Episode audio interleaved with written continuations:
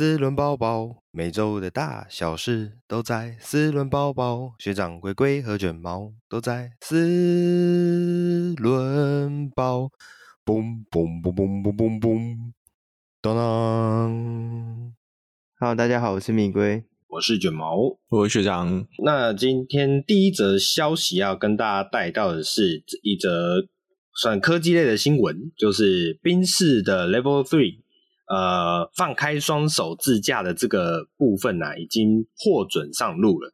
这个是宾士的 Drive Pilot 呃自动驾驶软体获得了德国政府的许可，驾驶可以在呃行车的时候放开双手，就是可以呃模仿一下李圣杰，在车上听手放开，对。那宾士宣布成功的让 Level Three 的自动驾驶上路了，那证明了它的算是实力吧，毕竟是一个哎，我们讲双 B 嘛豪华的大车厂、顶尖车厂，所以呃，它在这一块的琢磨一定是有它努力之处。那最近呢，德国联邦运输监管机关认证了使用 Drive 呃使用 Drive Pilot 的这个宾士辅助驾驶软体的。车子啊的驾驶，在特定的情况下，可以把你的双手放开，让车辆自动驾驶。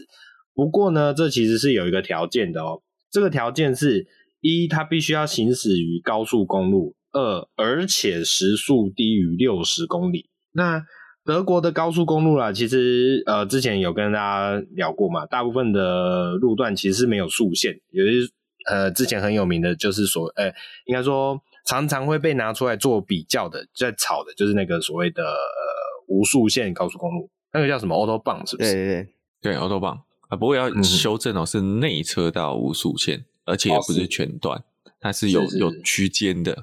对对对，好，那呃另外一个就是这这个所谓的呃无数线路段呢，其实平均行驶车速大概是一百三十公里，那也就是说，相较之下。呃，政府所开放的这个条件，时速低于六十公里的部分，对他们来说其实是算塞车状态。哦，这个真的是同样一个标准，不同地方真的会有不同的概念的。像是时速六十，在台湾其实我觉得。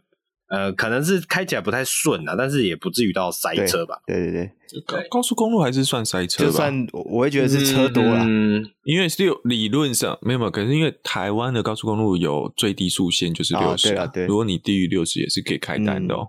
哦、嗯呃，对，可是像我我像我之前通勤台北桃园开高速公路上班呐、啊，所以呃常常一些塞很塞很塞的状况，那个时速大概就是二十左右。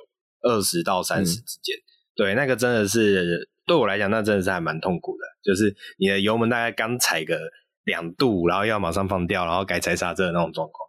对，而且你还不能，而且你还要踩刹车踩得很急，因为你没有跟上去，旁边就插进来了。对对对对对，就是你要赶快，前面车动了，你要赶快跟上，然后前面车停了，你要赶快刹下来，不然就很可，就像学长刚刚讲的，不知道哪隔壁的车子就突然就咻，就是卡位进来。也不也不是说他不能插啦，只是台湾人因为就挤了又塞了，大家就是插的也是都很凶。对啊对啊，好，那带回来看呐，就是所以刚刚提到这个。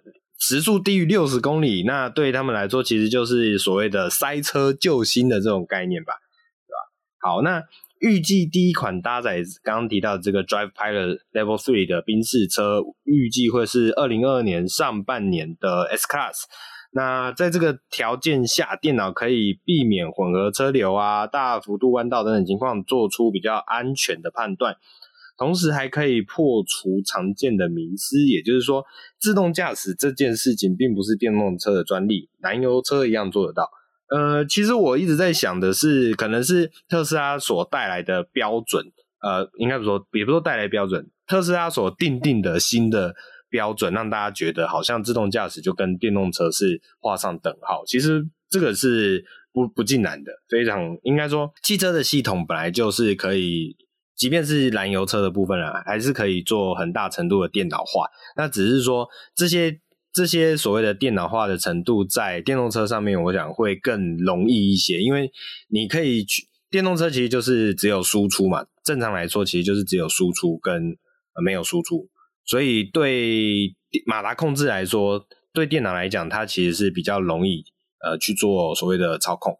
那燃油车的话，它有太多的工况去影响到你的整个车子的运行，所以呃，可能对电脑来讲，燃油车是比较难控一点，但其实也并不是完全没办法控的。这些都其实是有办法靠科技的方式去做调整跟改变的。对啊，其实我我觉得这条新闻有两个重点。一个可能要跟大家带回顾一下 Level 三的意义。嗯、Level 三的意义代表说车子可以做完全的主控，但是发生状况的时候，嗯、发生危难状况的时候，它还是需要车主接受。是才可以停到安全的地方。嗯、那到 Level 四才是代表车子可以自己可能驶到驾驶到路边，自己安全停下来。嗯，所以这个带出了另外一个问题，就是刚刚有提到车速超过六十公里的时候，其实他车子就会要求车主接受了，因为他就法律权限上只准许六十公里以下嘛。嗯嗯，呃，那我就想到一个问题啊，假设我今天车主在做别的事情。然后结果前车已经离开超过六十公里了，这台 Benz 它会继续维持六十在那个车道上行驶的吗？还是它会加速到跟着前车，像 ACC 我们会跟着前车嘛？它会继续跟上去，然后一直用警示的方式提醒车主接受呢？嗯，这个是一个问号，因为你想，嗯、有可能我今天让车子接受了，呃，然后车主就去睡觉了。嗯嗯，他并没有，如果六十公里以下，他并没有不准你这样做嘛？哈。嗯，对，那他就睡觉，然后结果车子超时速超过六十，他没有醒来，怎么这时候怎么办？啊，我觉得这个到时候会这样，因为这个就会延伸我接下来第二个话题，就是德国政府批准了 Level 三，那就代表今天如果发生的状况，在这个 Drive Pilot 启动的期间发生的车祸，不管是被撞撞到人，诶，负责任的是车厂，就不是车主咯。嗯，好，所以我觉得这个。这个除罪条款，或者这个所谓的使用前请详阅公开说明书这件事情的界限，就要定义的很清楚了。嗯嗯，这个是我觉得 to be discussed 的，我们现在还不知道他会怎么签。哎呀，真的要撞了一台判例会是很重，第一个判例会是很重要的，因为第一个法律的判例会被各个国，呃，除了德国自己会拿来沿用，我相信，因为德国今天是第一个用 Level 三的，第一个 Level 三的判例，今天绝对在欧盟。也是会被沿用的。那欧盟被沿用了之后，嗯、其他国家就有可能会参考这个判例，所以那个判例会非常的重要。嗯，啊，所以这其实也是自驾车实际上遇到最大的挑战。我觉得反而不是科技的部分，反而还是在于呃道德伦理的部分。对，就回归人性。我们讲说，对发生的事情，我们都把错塞给同一个人，呃，反正我们就抓个替死鬼，不管是不是真的错是他，对，因为他可能只占了十。百分之十，我们就说都是他的错，是。人的部分是过得去的，因为你、啊、你找到了这个问题的终点，是。可是今天如果是一间公司的话，你找不到终点，嗯，然后然后就呃，这个道德伦理就想对你刚刚讲道德伦理的部分，我们要怎么在认知上可以度过，就是一个我觉得会许这个社这个就变成社会问题了，这不是科技问题，对对，对啊。到时候可能就会有那个有人高举抗议的大牌，强烈的要求要把这一台呃宾士车关起来，或者是销毁、报废、销毁。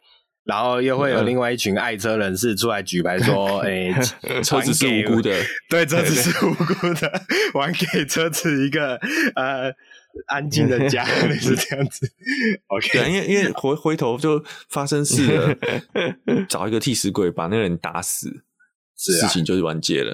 然后我举个例子，就像呃，我前两呃，那就是我这个这个例子人不是很好，但是这我最近也感触蛮深的，就是台中那个打小孩的人疑似被网友们抓揪出来吊吊起来放鞭炮，嗯。好，大家都觉得发生了这个事情，大家对他被送，把他抓出来，嗯，采取私刑，好，对，然后。爽，把当然没有把他打死，然后但是他对他感觉给他一个教训，好，事情结束了。没有啊，你事情没有结束，他回家还是继续打小孩、打老婆啊。嗯，他的小他的小孩跟老婆没有得到妥善，这是问题没有结束啊。对，好，所以并对对啊，所以呃，但我在讲说人的个性格很容易就会说，我找到了一个情绪的抒发点，哎，结束好，去找下一件事、下一个事件的抒发点。对，但是如果今天负责是车厂，那我是要把宾士告死嘛？对啊，你要告到宾士血流成河，这样才会结束。嗯、那这个难度也很高，我讲真的，嗯、而且旷日费时。对，没错。对啊，所以总而言之，那个自驾车的部分，哎，其实自驾车的部分在台湾，我相信还没有那么快啦。但是，嗯、呃，就像电动化一样，其实这绝对是未来的，嗯、呃，对汽车来说，绝对是未来的一个趋势啊。所以，我觉得我们也还是要尽早去了解跟做准备。我觉得这都是必要的，对吧？不只是一般人呐、啊。对，所以我说特斯拉是最聪明的嘛。你看它那个 Autopilot 那个 Autopilot 的 Beta 版，现在出了 Beta Ten 了嘛。嗯，那就是你看一堆影片，都是手放开，然后他帮你开，然后开得很开心。嗯、特斯拉也很很热爱这些车主帮他试用，车主帮他做宣传。然后只要你一出现监管，就是就说哦，我的 Autopilot 不是 Autopilot，责任还是在驾驶身上。对，没错，没错。所以不管你开的是什么车。嗯呃，现在来讲都是呃自动驾驶的部分都还是一个辅助系统，对，这个还是我们一再跟大家强调的，对，所以总之你在路上行驶用路的时候，都还是要对路况有一定的呃负起一定的责任啊，对吧？所以希望大家呃休息之余、放松之余，还是要谨守基本的分界，大概是这样子。好，那下一条新闻我们。又要来讲宾士，那又要来讲 LV 的部分。对，刚刚是讲宾士的 Level Three，我们现在要讲宾士的 Louis Vuitton。对，这个消这个新闻呢是宾士与 LV 创意总监所打造的一款电动越野跑车啊。这款电电动越野跑车其实非常帅气哦。它的呃，我们之前就聊过嘛，Skoda 的门里面可以藏雨伞嘛。那这一台呃啊，我先讲一下这一款的车呃，这一款概念车的名字叫做 Project Maybach。OK，这一款 Project Maybach 还有一个特点就是它的门里面可以藏斧头。对，好，那这一款车呢是宾士与呃 Louis vu Louis Vuitton 就是 LV 啦，跟讲 LV 可能大家会比较熟悉一点。的男装创意总监合作所共同设计的车款。不过呢，这一位男装创意总监很可惜的是，呃，其实他已经病逝，然后享年四十一岁啊，其实还蛮早逝的，有点可惜。那 Mercedes-Benz 呢，公布了与它共同设计的这一款 Project Maybach 电动越野双门轿跑概念车，来算是一个可以做一个小纪念吧，大概这样讲。好，那首先呢，我们看到这款概念车的时候啊，我第一眼其实没办法把它跟 Maybach 连接在一起，因为我觉得它整体的设计语会让我直觉联想到的，反而是它的对手，就是 Rolls-Royce 的那一台 Phantom。不晓得两位有没有这种类似的感觉？嗯、它的设计风格不是不是 Maybach，就是很方正。对，它的整个车型是很方正的。那呃，讲到方正的话，其实方正的豪华车啦，大家最一开始直觉会联想到就是我刚刚提到的呃，Rolls-Royce 的部分，对吧？反而 Maybach 自己的产品都是比较圆润的。对，因为 Maybach 就是就是继承嗯 S Class 啊，G O S 啊，哦、是是对，对，对 G Class 啊。我刚刚吓到你断句，我以为你要说它继承车。我想说这么高级哦，又是那个 Uber 顶到顶级这样子。跟你讲，没有没有没有，我我这时候我要澄清一下哦。计程车是什么？计程车其实某种程度就算是租赁车嘛。哦，是是是，有道理，有道理。这种这种等级的车，大部分也都是租赁车啊。对，有道理，有道理，有道理。哦，不，只只是你花多少钱租它而已。对，不违和，不违和。嗯，好，就算有钱人自家车也是挂租赁牌。哦，也是，对，没错。对，嗯，好，那我们带回来看，先看一下这台车的外形啊。那这台车的外形呢，其实它的主设计是使用了双色调去做车身的搭配。那它的双色调很特别的是，呃，比如说一般我们常见的双色调，它是会建立在比如说车顶。车顶跟车身去做一个双色的隔区隔。那这一款车呢，它是从车顶然后直接拉到前水箱罩，也就是说包含引擎盖，然后再拉到了后后保杆，也就是说包含了它有点像是呃尾门的那个部分，这整这整圈都是使用黑色的色调。然后呢，在车身的两侧，也就是所谓的叶子板以及门板的部分呢，才用了所谓的这个比较算是棕褐色的这种，有点像土泥土色的这种设计。好，那它因为刚有提到，它其实有点算是越野车型嘛，所以它也是一样使用了那个算是塑料的防刮轮拱。然后，塑料防刮轮拱上面有很明显的，有点像铆钉的纹路，就是有点像仿那种呃飞机蒙皮嘛，或者是那种就是呃比较硬派一点的那种铆钉感。好，那前脸的话呢，它就是用呃 Maybach 常见的直瀑式，然后大面积的，有点像水箱罩的设计。当然了，现在电动车。呃，用水箱罩设计其实比较少，它等于有点像是用一个玻璃表面的那种视觉感。然后，呃，前面的日行灯呢是直接一长条从车车子的两侧，然后直接连接起来，呃，算是还蛮有识别感。那下面的主灯，下面的主灯的部分，主灯它是使用两个圆形的大主灯。然后圆形的大主灯外围其实还是有圆形的灯条，我在想那应该也是日行灯的概念。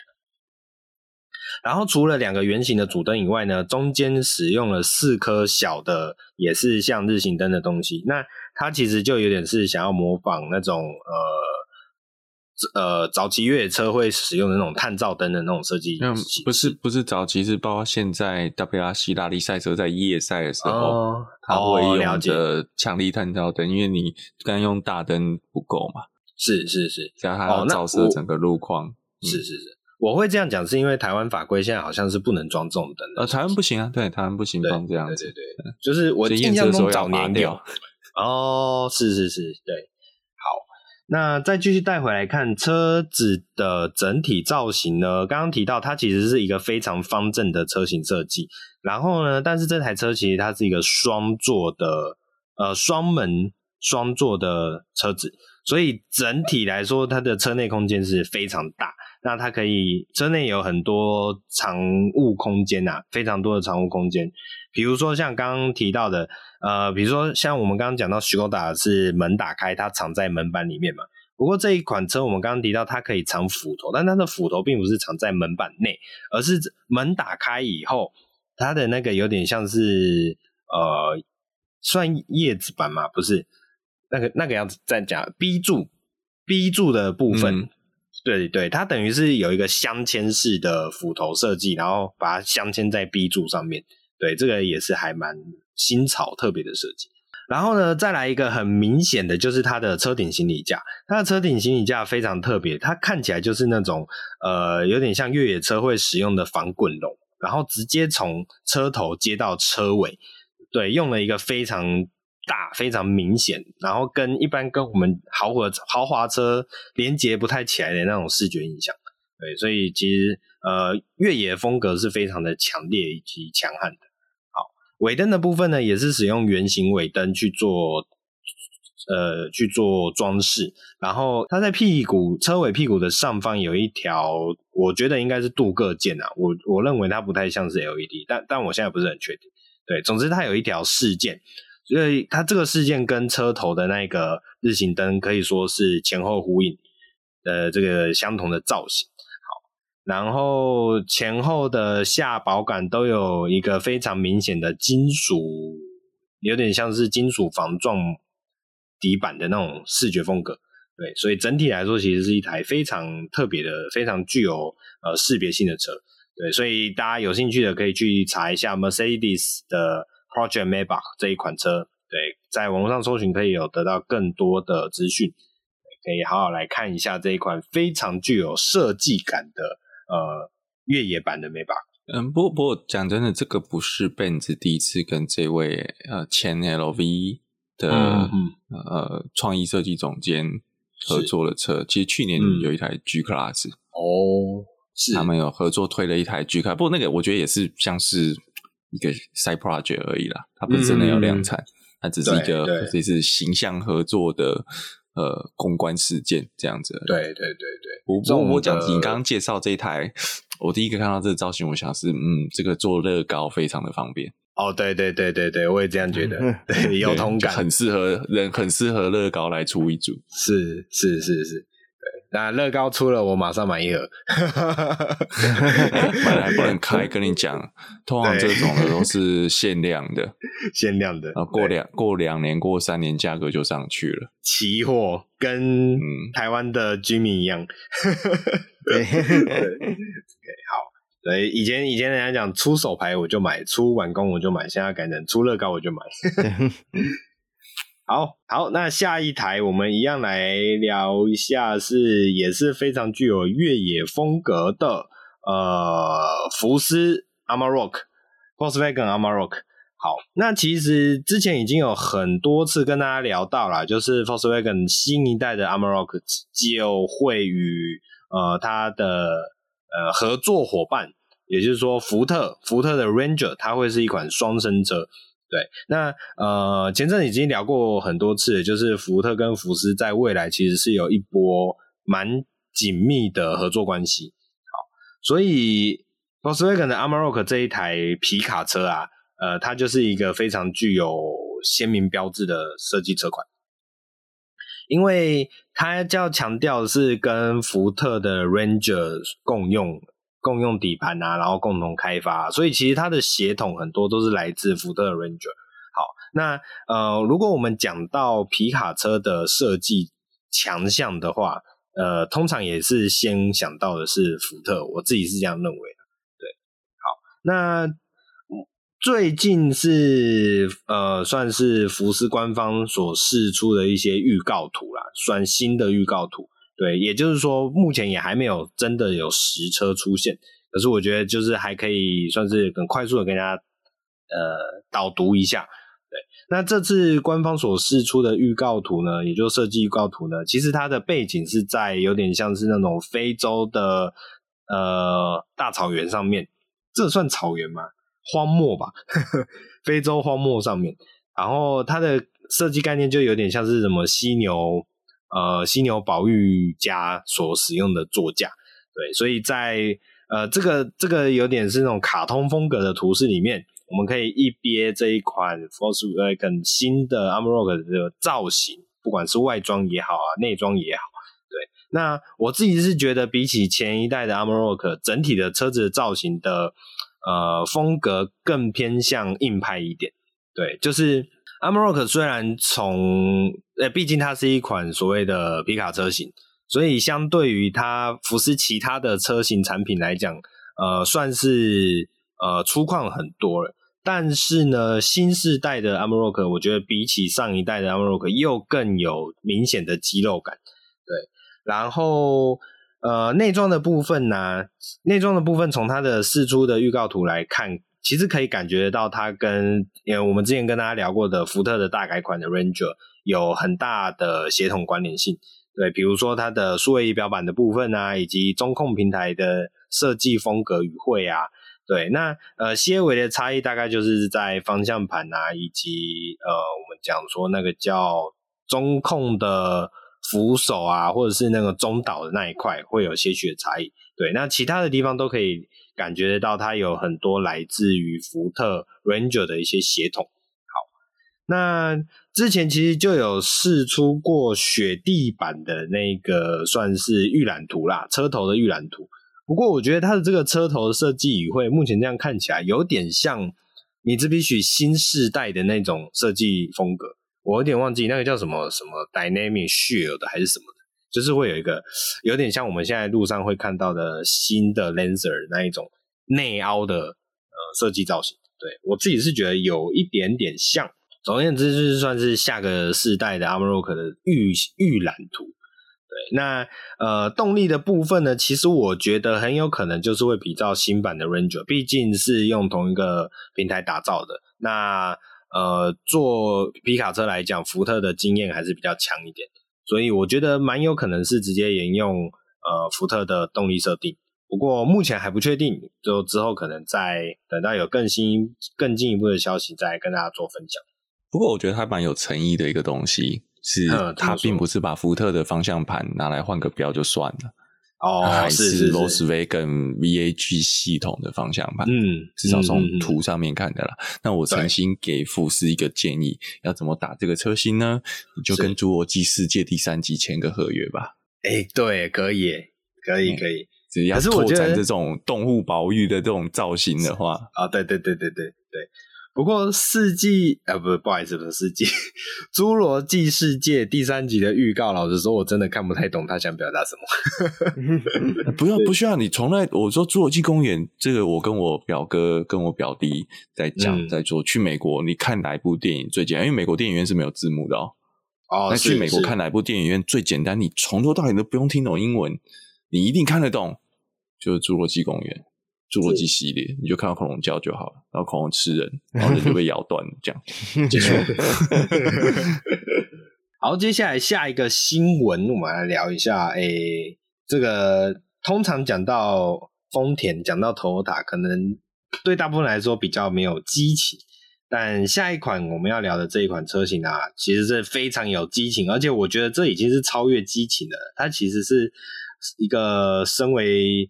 日系车领头羊的一个责任感、执着感，好好这样也讲可能有点夸张啊。不过没关系，我们来看一下这个新闻，就是呃，Toyota 公布了 GR Yaris H2 蓝氢引擎性能车版本。OK，这个很特别哦。呃，不晓得各位记不记得，我们大概一两个礼拜前有跟大家聊过，就是呃，日系车有几个大厂啊，就。声明共同声明要合作，就是除了电动车之外的，呃呃，算是新世代车型的动力方案。对，好，那时候什么马自达啊、斯巴鲁啊、雅马哈这一类的。好，那领头的当然就是丰田汽车的 Toyota。好，那 Toyota 之前其实也打造出一款 Corolla H2 Concept，也就是我们之前其实也有稍微带过的这一款氢燃料的。呃，动力原型车来参加所谓的二十四耐久赛，就是在日本他们的二十四耐久赛。好，那现在原厂更释出消息，要再进一步推出 GR Yaris H Two，好的氢燃料版，不好意思，对，好，那目前其实还没有公布详尽的数据啦。那呃，但是有一个消息是说，他们是使用了原本 GR Yaris 上面的那一颗一点六升的三缸涡轮增压引擎。然后呢，把公油系统以及喷射系统换掉，去对应氢燃料的这个动力选项的使用。好，那这样的做法可以达成几乎零排放的成绩。那为什么会说几乎零排放呢？那是因为，因为它是引擎，它其实本身还是一原本的那一颗一点六的引擎为基础，所以引擎在作动的时候，其实是仍然是需要机油的。那机油，因为我们知道，其实呃，引擎在作动的时候，机油多多少少都会从它的呃，我们讲气缸的壁面会微微的渗入我们的燃烧室之中，然后去跟着我们的燃料一起燃烧。所以在这个使用引擎的状况下，它还是会微微的去耗损机油，那也就导致它还是会有多多少少的一些排放，但是这个量其实是非常小的。因为主要的这一台车的主要动力都还是使用氢燃料的燃烧来达成。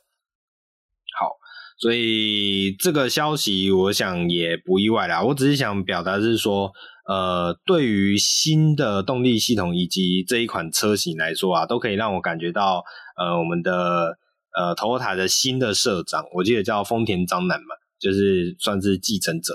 对，真的是还不算新。也不算新社长了吧？他当社长也很久了，哦、对，也很一阵子了。对啊，对对对。其实你可以从近几年的丰田的产品线，就可以很明显的感受到他的那种对于车子的热情以及执着在里面。对，就是还蛮蛮敬佩的，就是少数，也不是少数啦，就是很难得丰田可以让我有这种感觉。嗯，对啊。啊，两位对这台氢燃料的性能车，有什么想法吗？Yaris 对我比较没有吸引力啦，我还是可是它是 GR Yaris 呢？我知道，但是我对 GR 那个那个 Auris 比较有兴趣哦，至少比较稍微实用一点吧。嗯，哦，对，空间上多多少少，对，多多少少，对。而且我比较喜欢它的造型。其实我一直都觉得 GIS 的那个外形啊，就就是有点硬座的感觉。哦，是。他这样讲啊，它不是 GIS 是为了 WRC 而出来的车子，它不是嗯试售车的概念。呃，我讲说道路用车的概念，它是一个为了赛车而妥协的产物。对。所以看到实车的时候，你就会觉得它的比例看起来有点怪，嗯，对。看到实车会特别明显，就是看到照片的时候觉得说，哦，这看起来好像，诶、欸，有点怪。但是看到实车的时候就，就哇，原来不是看起来而已，它真的蛮蛮怪的。就整个外形的比例上，你就会觉得，嗯，这车长得不太一样。但就就像学长讲，就它的设计初衷就是为了要竞技的，就是拿来跑比赛用的，对。好，那既然都有这么热忱的产品出现，我想，呃，学长也可以跟我们来分享一下另外两款非常具有热忱的产品，也不能算产品吧，非常有热忱的车子。对，其实刚好就在这个礼拜有两个，呃，特斯拉的美国车主，我真的觉得美美国是一个很开放思维的国家，是啊，加他们把特斯拉做了改装，那改了什么呢？诶，这个我觉得完全违背特斯拉的想法。好，先讲第一个好了。第一个可能你可能比较好理解是，它就在特斯拉后面装了涡轮引擎，就是那种 RC 飞机模型飞机的那个，也不能讲模型飞机，就是呃缩小遥控飞机的喷射引擎，它装了三颗。哎，就跟我们上次说台湾那个脚踏车装的喷射引擎，然后时速超过一百的那个，对，一百三的那个，哎，就差不多那个东西，嗯、它装了三颗。然后他去做实验，他本身还是电车，他是旧款 Model S 的 P 八五 D，所以不算快，零到一百大概四点五秒。他在影片里面的车速是四百五秒。呃的原因是因为那天其实空天气并不是很好，地面是微湿。嗯，总之他就用这个装了三个喷射引擎，他自己完全自己手做哦，自己做零件，自己做支架哦。那我觉得他这个。DIY 的能力真的，美国人 DIY 在车库自己做这种东西的能力真的太强了。好啦，它这个零到一百如果不开引擎了，不开喷射引擎的话，那就四点五秒。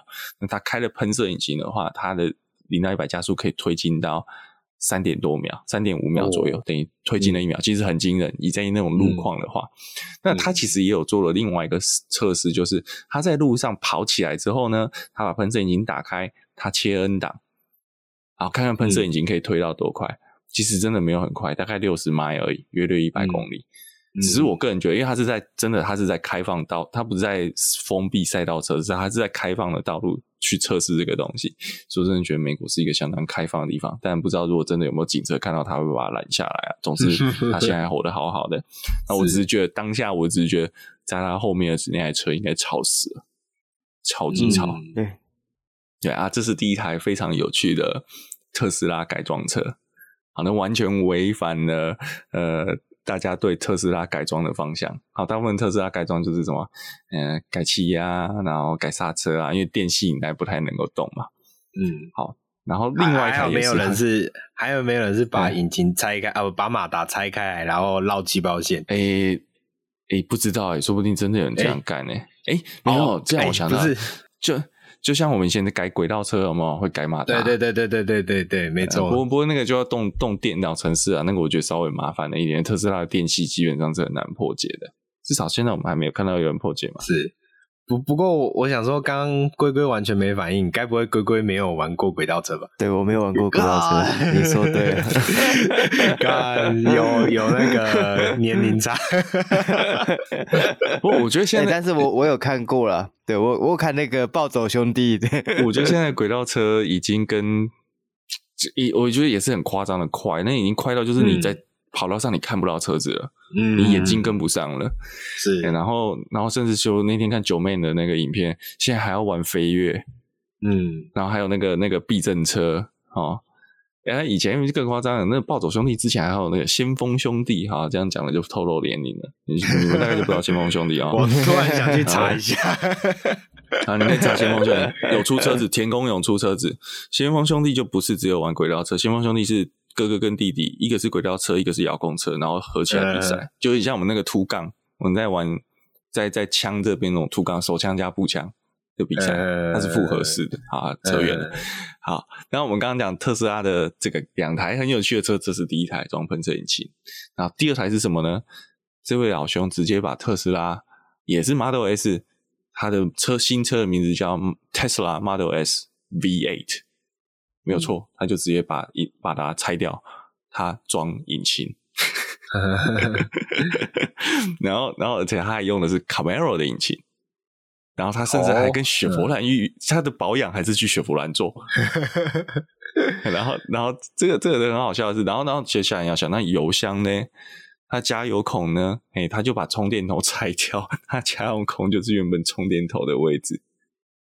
那其实他整个这个原厂还接受啊，不是应该说雪佛兰还接受？他不是，当然特斯拉特斯拉不会理他啦。啊，我觉得那个雪佛兰应该也只是就是在地经营的保养厂，那跟他哦，呵呵是就是是就是反正是雪佛兰的引擎嘛，那他那边就可以帮忙处理，但是该付的钱还是要付啊。好，然后也不一样，不会给你出保固的啦，嗯、这个就是自己来。不过我觉得这在美国很正常，嗯、因为其实美国的维修太贵了，所以真的很多人讲，他们车库大概家都有工具箱，甚至独立车库，你甚至还有顶高机的都有，只要你想玩都可以玩。美国，嗯、我觉得他们真的在中西部蛮鼓励这样的情况。嗯，甚至那个啊，我之前说我蛮喜欢的那个。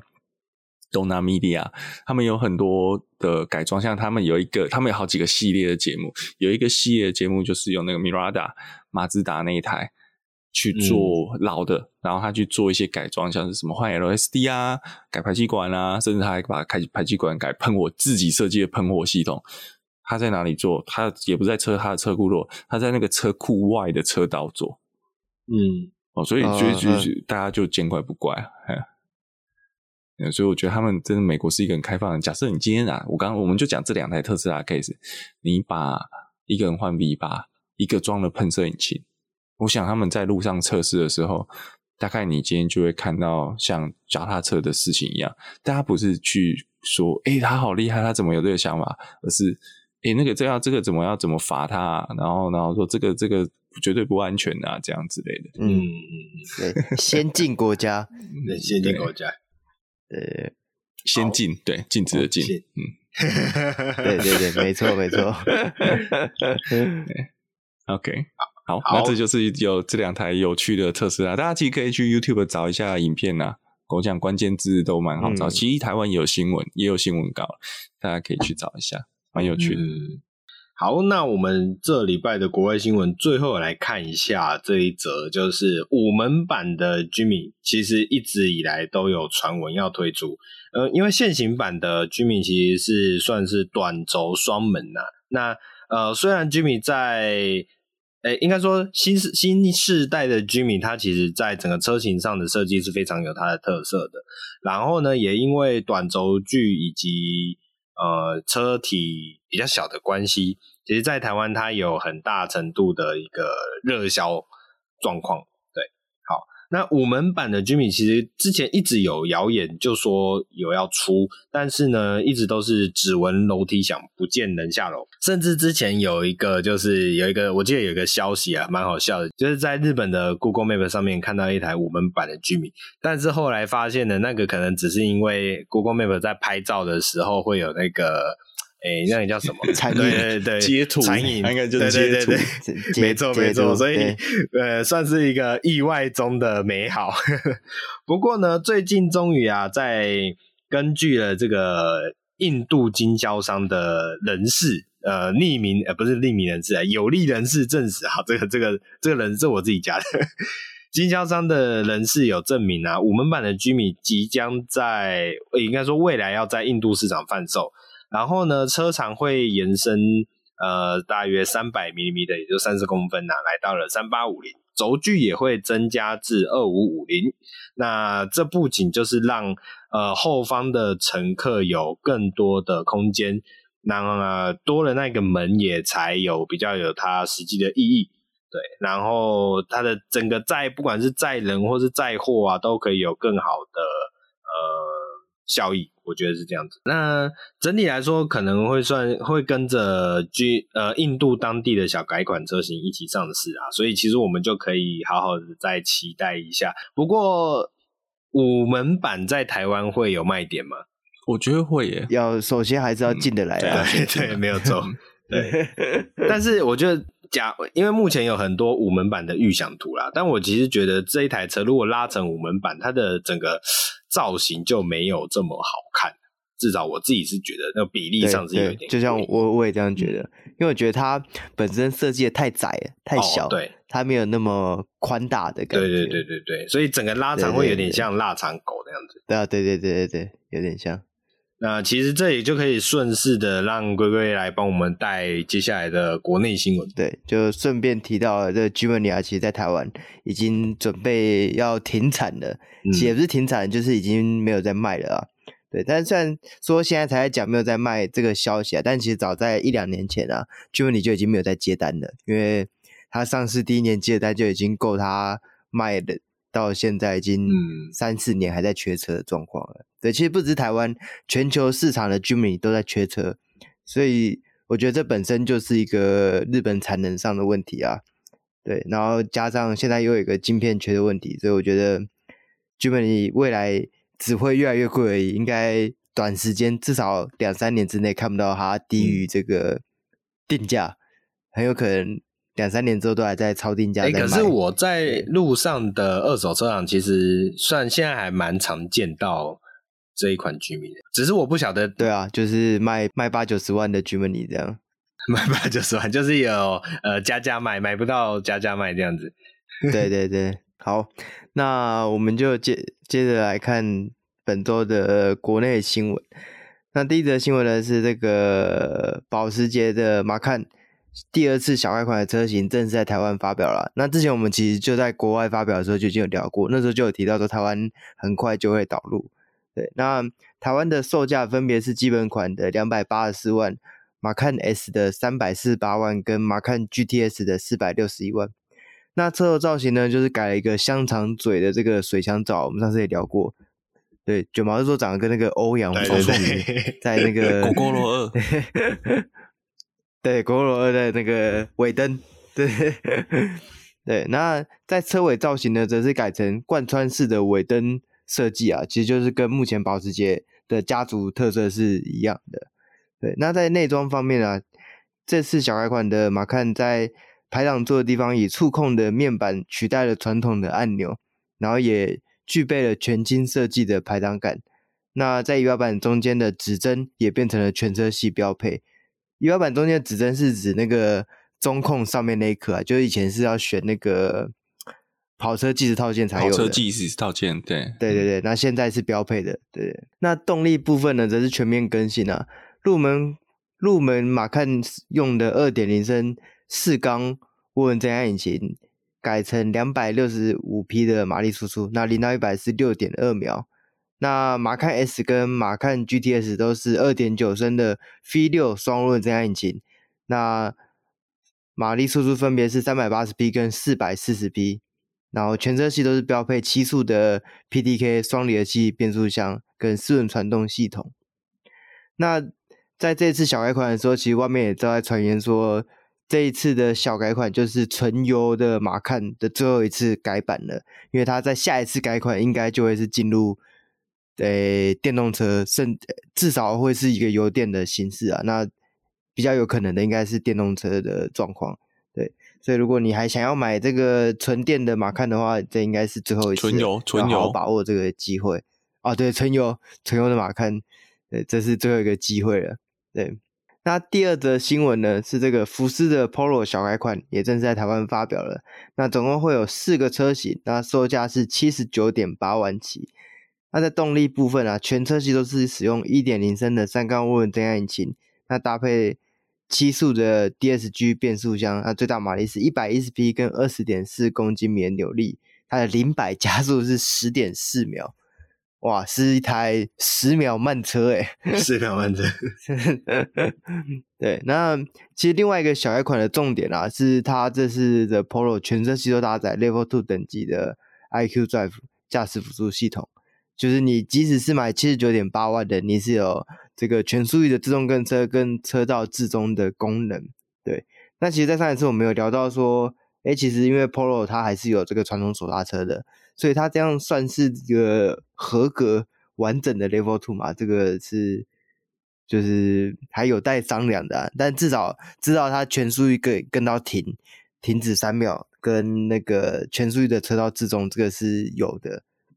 对，七十九点八万这价钱，我觉得也算是蛮有诚意的、啊。因为如果是我个人买 Polo，我不会买顶级的，我一定是选中阶或是最入门的，因为我觉得这个车就是小车嘛，就是一个比较方便一个实用的车款。那这个价位，德国哎，现在不知道是不是德国进口的？应该不，欧洲进口的、这个、不是德国产的、啊，应该不是德国，对对，欧洲进口的这个德国车，对，可以买到八十万万八十万以内，然后还有完整的这个配备，算是还 OK 啊。对，八十万国产是可以买到 Focus，八十万应该是可以，嗯、对。就是等于，对，就是看你想要修福特还是修福斯、啊、没有啦，应该说 你是要空间还是要进口的那个啦，进口的 Mark。对对对，进口的感觉，对，没错，对，但是空间还是有差啦，嗯、对吧、啊？毕竟 Focus 现在卖这么好。好，那接下来下一个新闻呢，是南阳实业发表了这个大改款的现代途尚 L，那有两个车型，分别是入门的。GLT-A 九十七点九万，跟高阶的 GLT-B 一百零六点九万。那这个途尚 L 的 L 的意思就是代表它是长轴版的车型，它的车长来到了四六三零 mm。但是我看了一下 CRV 跟酷卡的长度啊，其实它们的落差跟这台途尚 L 并没有差很多，大概就是两两公分、三公分左右。所以这代表的是一般款的途尚真的是太短了。嗯它的空间可能是非常非常小，我记得一般版的算欧规吧，对，对，那欧洲版就是比较喜欢诶、欸、小一点的车啦，比较短的，对啊，对对对，嗯，对，所以我觉得这个也是比较符合台湾市场需求的啊。嗯、就我花同样的钱，我就要买比较大的。呃，我自己是觉得还有一个关键点，像上一代的途尚啊，它最被令人诟病的地方就是它为了要配合。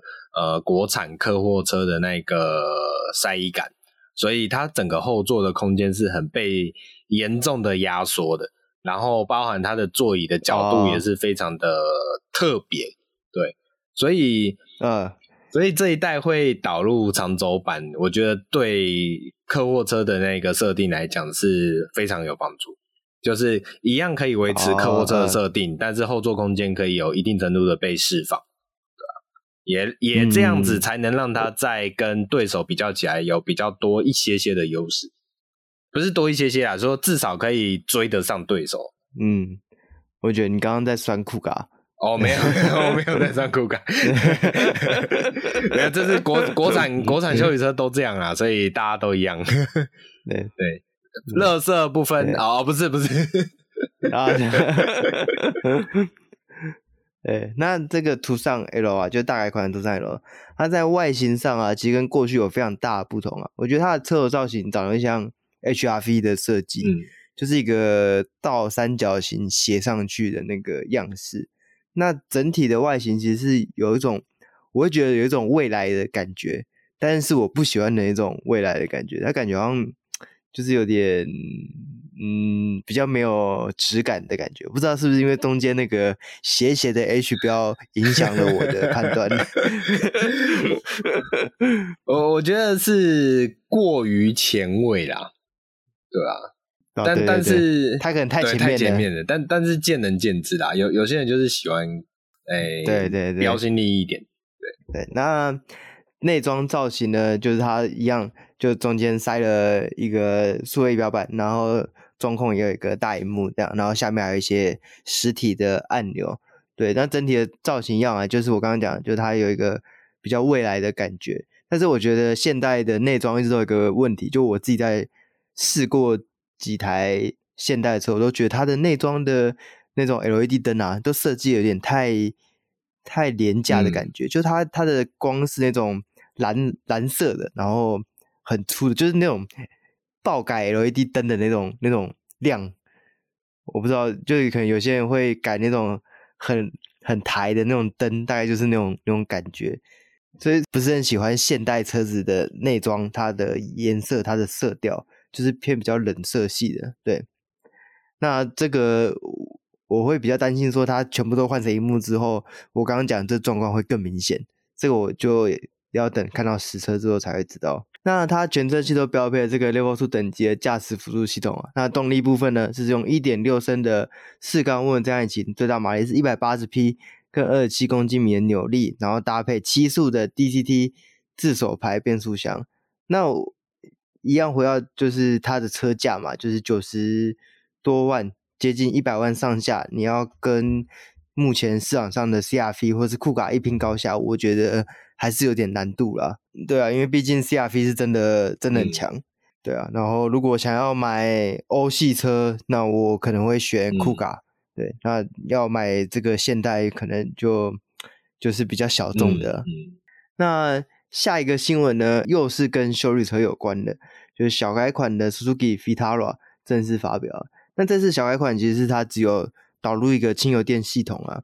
那价钱分别是九十四万的 Vitara S 跟一百零四万的四轮传动版 Vitara S。最明显的不同就我刚刚讲，它采用了一点四升的涡轮增压引擎，搭配四十八伏的轻油电系统。那最大马力是一百二十九匹，跟二十三点九公斤米的扭力。那这个引擎呢、应该就是 Swift Sport Hybrid 上面那一颗啊，因为它的动力表现是一模一样的。对，那这个引擎其实我在 Swift 上面开过，我觉得它。比较大的问题应该是真的没什么力，然后加上它的转速区间很短，就是因为 Swift Sport 是那台车首排的嘛，所以它转速大概到五千转的时候就已经没有动力了，然后大概五千，我记得是五千八还是五千六左右就会断油。就你一台性能车来讲，你拉到五千转就断油，有点像在开柴油车的感觉，就是它没有什么让你开起来很愉快的那种。就是很激情的感觉，对。不过因为开 Vitara 这个车人应该不是追求这个激情啊，所以这动力应该是就是还算勉强够用这样。但事实上是跟上一代的，就是一点四的涡轮增压，就是纯汽油的那个动力是会有一些点一些些落差的。那在驾驶辅助系统的部分啊，虽然它有全速域的 ACC，不过没有车道维持的功能，只有车道偏移系统而已。所以到回到刚刚上面的话题，就是你一台休旅车卖到一百万，然后配备不如人家的时候，牌子也没有比别人大，那车子就会变得相对难卖。那唯它唯一一个优点就是它是这个区间里面唯一一台有四轮传动的休旅车。我记得好像其他车都没有。Outlander 有四轮传动吗？Outlander 应该有，可是它车格跟 Outlander 差蛮多的。但如果论价位，算是。Outlander 的四轮传动好像是在顶规，所以应该也是更接近。我看我要确定一百二，对，应该是一超过一百，我觉得卖到一百万真的是很多选择啊，对吧、啊？但是但是 Outlander 也也太老旧了啦。啊，我知道了，我知道，你如果是要比四轮传动的话，应该要比 Eclipse 吧，Eclipse 就是那个小台一点的米兹必须修理车。日食啊，哦，日食哦，我刚刚也想不起来，我记得那一台是有，哎，你不能这样子。我记得日食是，我刚想了好久。我记得是日食是有四轮传的，哦，有有那个 Outlander 现在也有，也还有，可是，是在哪一个规配，可能要再看一下。对，但是反正是有的，嗯。对，你刚刚讲日食，确实日食也有四轮传动。对啊，而且尺码也会比较接近一点的。对对，他们可能会是比较主要的对手。嗯、对，但是其实这两台车都是属于一个我猜不透为什么要买它的理由。就你买 Vitara 好了，我还可以说，哎，Vitara 长得蛮好看的，就是它外形方方正正嘛，就是有点越野车的样子。但你刚刚讲到买日食，我就真的是不懂。对就就就是想一 台日系修理车，但是又不想要太常见的，大概是这样子。对啊，对，而且它好像还是日本制的嘛，我记得是，日日式进口的。因为 Vitara 不是日本做的，Vitara 我记得是这个哦，是哦，诶，欧洲某个小国做的，哦，所以之前才会有说有那个锈生锈问题，生锈的问题嘛。嗯，对对对对对，嗯，好。那本周应其实是还有一台车啊，就是这个 Infinity 的诶 Q 叉 Q 叉五五，对，但因为它是预售中，所以我就没有特别提到。但我可以来聊一下这个 Q 叉五，它是这个 Q 叉五十的斜背版，然后售价是两百，预售价是两百四十九万。对，那因为现在还是一个预售阶段啦，那之后如果有要准备要发表，或是发表之后，我们再跟大家做一个讲解。这样，好，我来讲一下本周做一个新闻，就是在上礼拜啊，那个宪兵宣布采购了。我记得是六十五台还是六十六台这个 Indy 的这个重型摩托车来取代他们原本的车。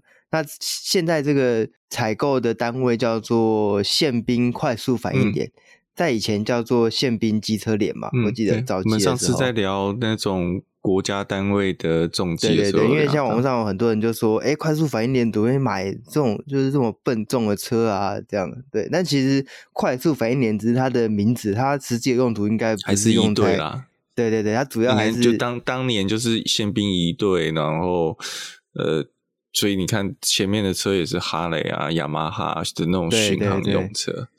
对啊，所以它其实就是一个表演性质比较大的一个部队，就是一个一个编制啊。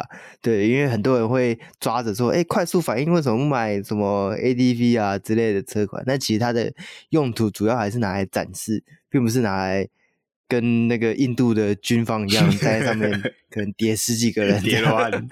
对，对对对对对，就它用途不是这个样子的，对。那我现在看到的是，他以六千零五十五万的预算，然后采购了六十五台 Indy 的这个 Challenger，对，而且它还有含一个国军的迷彩。